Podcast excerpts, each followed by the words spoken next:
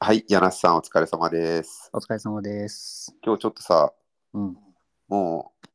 う、めちゃくちゃ先人たちが、あ、ちなみに今日も俺めちゃめちゃ鼻詰まっててちょっと聞きづらいかもしれんけどご容赦ください。まあ、毎日のことよ。すまん。いえいえ。なんか夜になるとすげえ鼻詰まってきて。おう。ちょっと今日ね、うん。先人たちがもう無限回もう討論してきて、あ手あ。垢がつきすぎてると思うんやけど、うん。そんなね、手垢つきすぎた話をちょっと言うのもすごい恥ずかしいんやけど、うん俺最近ドラクエ5、ドラクエおー5をちょっとスマホのアプリでやり始めましてね。ビアンカ・フローラ戦争でございますね。そうそうそあれ、先週ぐらいにもうトレンドになってたよ。う。あれ、発売したのいつね、ほんと、なん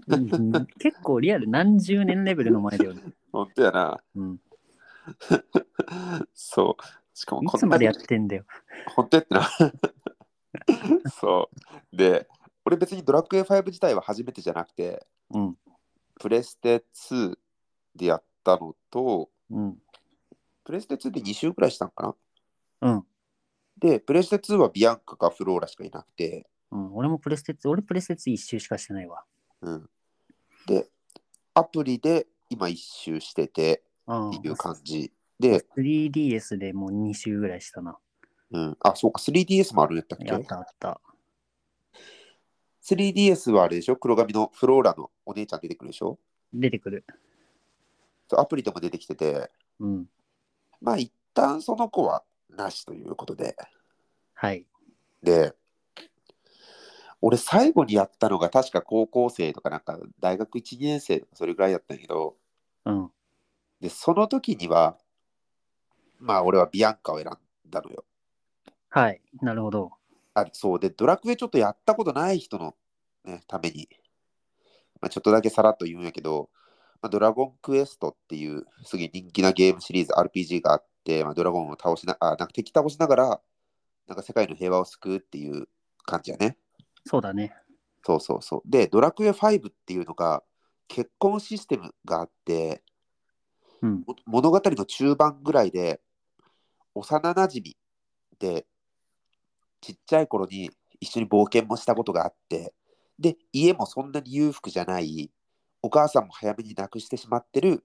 幼なじみの献身的な女の子のビアンカとあとめちゃめちゃお姫様でもう結構ポットでの本当に家柄もよくけどまあ清楚な女の子のフローラっていうその2人からこう結婚相手を選べるで選んだらその女の子と実際にその後冒険してで子供も授かってでそれで最終的にこのラスボスを倒すっていうような、ね、そういうシナリオだねそうそうそでう。うん一個だけあれすると、うんあの、主人公が、うんあの、パパスと村に帰ってきたときに、だからビアンカより前に一回フローラと船ですれ違ってるっていうね。そうやなだからそれそれもえっとねフローラとこう中盤でお屋敷で会うやんで、うんなんでもない時にこうタッタッタってフローラのとこ行って俺うん最近やってるからめっちゃ詳しいよ、タッタッタって言って話しかけると、うんあれなんだか初めて会った気がしませんわまあそんなことないですかねっていうのよフローラはあー、そうだったわ、そうだったわ。ちょっそうとそう新鮮そ新鮮さが負けてるわ。 まあ俺さっきさっきだったからな。でこれね制作陣が結構こう意図的にうん。あのもうビアンカの方にこうビアンカビアンカっていう感じがすごいのよその幼なじみの方ほう。じゃないあー、まあまあまあまあ、本当にそうだよ。ね。だってそのなんや選ばなかった方のアフターストーリーとかもうん。まあこれもうさすがにこのネタは別にネタバレとかないよなもうないでしょ。だって、ないな俺らが生まれる前に発売してんだから、このゲーム。そうなんそうだよ。えっと、ビアンカは結構そんな裕福な家庭じゃないし、うん。そのお母さん亡くしてて、かつ、この病気がちなお父さんの看病とかもしなきゃいけないから、うん。最終的にこう、ビアンカを選ばなかった場合は、ビアンカはその、あんまり裕福じゃない家庭に戻っていって、ずっとお父さんの世話をして、で、作中では未婚のまま終わるよね。そう。で、一方でフローラはすげえお金持ちな家で、で、幼なじみの男と結婚するよな、そのビアンカを俺らが選んだ場合は。うん、アンディね。アンディやった、あ、そう、アンディ、アンディ、それ、あの、炎のリングを取りに行く時の一番最初にいて、こんなとこ行けないよって言ってるアンディね。そう、あの、入り口でビビってる。 そうそうそう、あの、青い、青い服着たやつ。青い服モブのアンディ な多分多分名前安藤とかやろなまあそうだね。あの世界に安藤があるんかもしらんけど うん。あの世界に安藤がないかもしらんけどまあ安,、まあ、安藤やろうなうん、安藤だわ。そうだからそういうところでもこうアフターストーリーでも結構こう差別化というかさほらもうこんなかわいそうなんだからそれはお前らビアンカ選ぶよなっていう感じだよねうん、そうそうそただ一方でこのフローラっていう女の子は家めっちゃ金持ちやからさ、うんフローラを選んだ場合こうその頃作中で至る所にあのさまよう鎧みたいなモブキャラの男が現れてそいつに話しかけるとなんか宝箱置いてってくれるやんう。うん、そう。だから金銭的な支援とかめちゃめちゃ受けれる甘い、甘い親だからね。そうそうそうあのーサーカス団みたいな髪ル横ドにルドマン、ルドマンな。そうですそれそれそれそ れ別荘まで持ってるやつそう。 わしと結婚すると申すのかって。それはいかん。 あのおっちゃんに話しかけるときやろそうそうそう。あの椅子が4つ置いてあるルドバン邸でさ端と端に分かれた時に行くやつやろ後ろに宝箱2つあってそうそう そうそうでなんかこれだけをさ切り取って結構この議論って俺一人歩きしてると思っててうん。俺ら日本人って結構ほらお金は醜いものっていうかさお金を追い求めすぎるのはあんまり良くないことっていう風な流れというかさうん。潮流があるじゃないですか。うん。そうだね。だから、金銭的な援助をしてくれるフローラ、その金銭的な支援をしてくれるフローラの親かっていう時点で、フローラはなんかちょっとこう汚いというかさ、こうなん、なんていうのかな、こう、お金にまみれたお金が魅力なんでしょっていうフローラと、幼なじみでもうけなげで純粋な女の子のビアンカっていうふうにさ、言ってもないのに俺らがこう脳内変換してる節はちょっと悪くないああると思うわ。あるよな。うん。でも、俺ちょっとさっきやり直して、全然そんなことはなくて、ほしかも、もう二十何年間生きててさ、うん。実家太いやつって子供めっちゃ純粋じゃないうああ、確かに確かに確かに。うん。うん。ねえやっぱ、柳瀬とか、まあ俺も前職とかさ、結構多分実家太いやつ多かったやろ。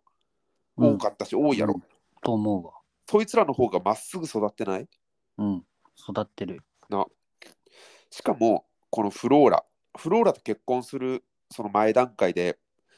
炎のリングと水のリングっていうこの2つのリングを別々のダンジョンに取りに行かなあかったけど、うんもうそのためにすげえフローラこう途中途中で俺話しかけてさどうセリフ変わるんかなっていうのを聞きに行くんやけどうんめちゃめちゃフローラこの主人公のこと心配してくれるし会ったばっかの段階からうわめっちゃかっこいい好きみたいなこう、まあ、一目惚れではあるけどさ、そっからずーっとフローラは主人公のこと好いてくれてんやって。ほうほうほうほなのに、なんかビアンカさ、なんかワンチャンちょっと、ちょっと父親の看病してくれよみたいなところを俺は匂ってしまったんやけど、う。今やると。 あの、うんちらっとね、うんそっちが浮かんだと。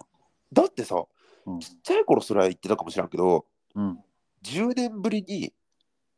再会して、うんで、いや、実は好きだったみたいなこと言われてもさ、それ虫が良すぎんなんか。それなんかさメンタル的にはあれやんちょっと失恋かなんかして落ち込んでる女の子がなんかインスタとかでこう黒い黒い画像を上げてもう無理ダメみたいなあるやんメンヘラメンヘラ投稿それ見たさ男が「お久々にちょっと連絡してみますか」っつって「どうしたのビアンカ大丈夫?」っつったら「うわ優しくしてくれたこの人が運命の人だ」って言ってなびいてるのと同じじゃない 言い過ぎだわ。いや、何それ、何それみたいな。それはお前、あれやろ、ちょっと、なんか気持ち弱っててさ、しかも、あの、ビアンカがほら、いた村って、なんか温泉しかないやん。うん。あの温泉になんかおじちゃんとおばちゃんがいて、みたいな。何の、やっぱ魅力もない村やん。あそこでやっぱ娯楽もなくて、同世代の多分、男もいなかったから、うわー、恋してえなーって、マジで恋してえわーって。思いながら多分東京カレンダーとかこうペラペラめくってる時に10年ぶりの主人公が来て「うわめっちゃ運命の人ややっべえ」っつって「好き」ってなったんじゃないのいや本当に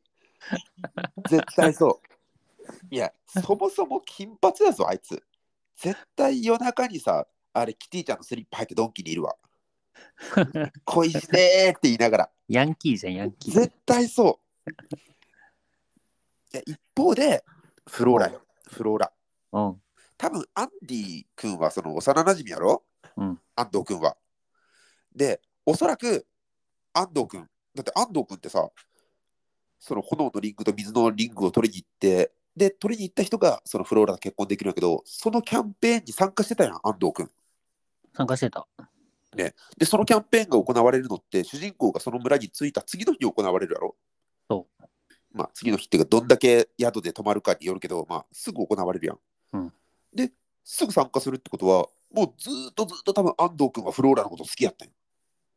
そうだよ、そう、そで、あのう。村間っ違いてない。あの村ってさ、あの宿と教会と、あとルドマン邸を除いたら家2つぐらいしかないやん。うんってことは間違いなく同年代の幼なじみとかは、フローラと安藤君と、まあ、いてももう一人。っうん。てことは、フローラは絶対に安藤君の声は気づいてた。うん。で、実家も裕福、親からも寵愛を受けてる。で、自分を好いてくれる幼なじみもいる。そんな満たされた状態だけど、主人公のことを一目見て、そこからずっと好きでいてくれてるフローラ。と、夜中にメンヘラツイートしちゃって、ドンキにあのキティちゃんのサンダルで行くビアンカ。これ、どっちがいいんやろうな。いやいやいや、あの、そその言い分からすると、あれだよ、フローラも、うーわ、安藤くんしかいないわ。お、なんか知らん男来たやん。よし、明日にも指輪パーティーやろうって言ってんのと一緒だからな。安藤君がめっちゃしょぼいけど、しょぼしょぼかったってことそうじゃねでもさ、その主人公がビアンカと結婚した場合、うん。あのフローラは安藤君と結婚するやん。うんだから最低ラインは超えてるってことじゃないの、安藤君は。まあまあまあまやろあ。うん、キープ。ああ、安藤君キープか。うわ、じゃあフローラあれやな、アッシー、アッシー君とかさ、なんかそういうアッシー君、メッシー君を使う女の子って思うとちょっとやっぱ下がるな。そうだわ。いや、でもそれもさ、なんとなくこう話がちょっと序盤に戻るけど、うん。お金めっちゃ持ってるやん。で、援助してくれるやん。だから、お金持ってるってことは、ちょっと汚いっていう、その、言ってもないのに、このイコールで俺らは勝手に脳内変換されるから、フローラがそういうちょっと悪女なんじゃないかって思ってしまうかもしらんけどほ、さっきも言ったけど、お金持ちの家庭で生まれた人の方が心が純粋な傾向があるから、ああ、そうね。そうちょっとさやっぱこうなんやろ現在今現在自分の手持ちがちょっとだけ寂しい人ほどこう自分の美貌にかまけてさアッシーくんメッシーくんみたいなことをさ言うやんあ言うな。ちょっとやっぱ今から言うのちょっとなんかいろいろ敵作りそうだけどさ、うんめっちゃ可愛い女の子ってさ俺とか柳瀬みたいなやつにも優しくない優しい。千春ちゃんとかそうやん間違いないわ。で、やっぱ千春ちゃんはやっぱさ、めっちゃ可愛いし、めっちゃモテるし、めっちゃ器量もいいしさ。だから余裕があるやん、あいつには。なんかちょっとでもいい男とこう、つるんどいてやろうみたいなマインドあんまりないやん。うん、ないね。持ってるものだからこその余裕というかさ、こう、下々のものにもちゃんと分け与えてくれるやん。千春ちゃんは。文字も。 そう俺ら下々やん。しもじものくせに俺さっきちょっと LINE でイラッとした投稿し投稿つかないメッセージ送ったけど、うん、 お前ツイッターのハッシュタグ忘れてるぞ、おい つってふざけんなっつって。 しぼじぼのくせ に。生意気だわ。生意気やな。うん、本当に。まあちょっとね、この議論はやっぱね、けあの結論はやっぱこう、10分とかで出すもんじゃ俺はないと思ってるので、そうね、30年出てないんだから。パート2に行きます。はい、お疲れ様でした。お疲れ様でした。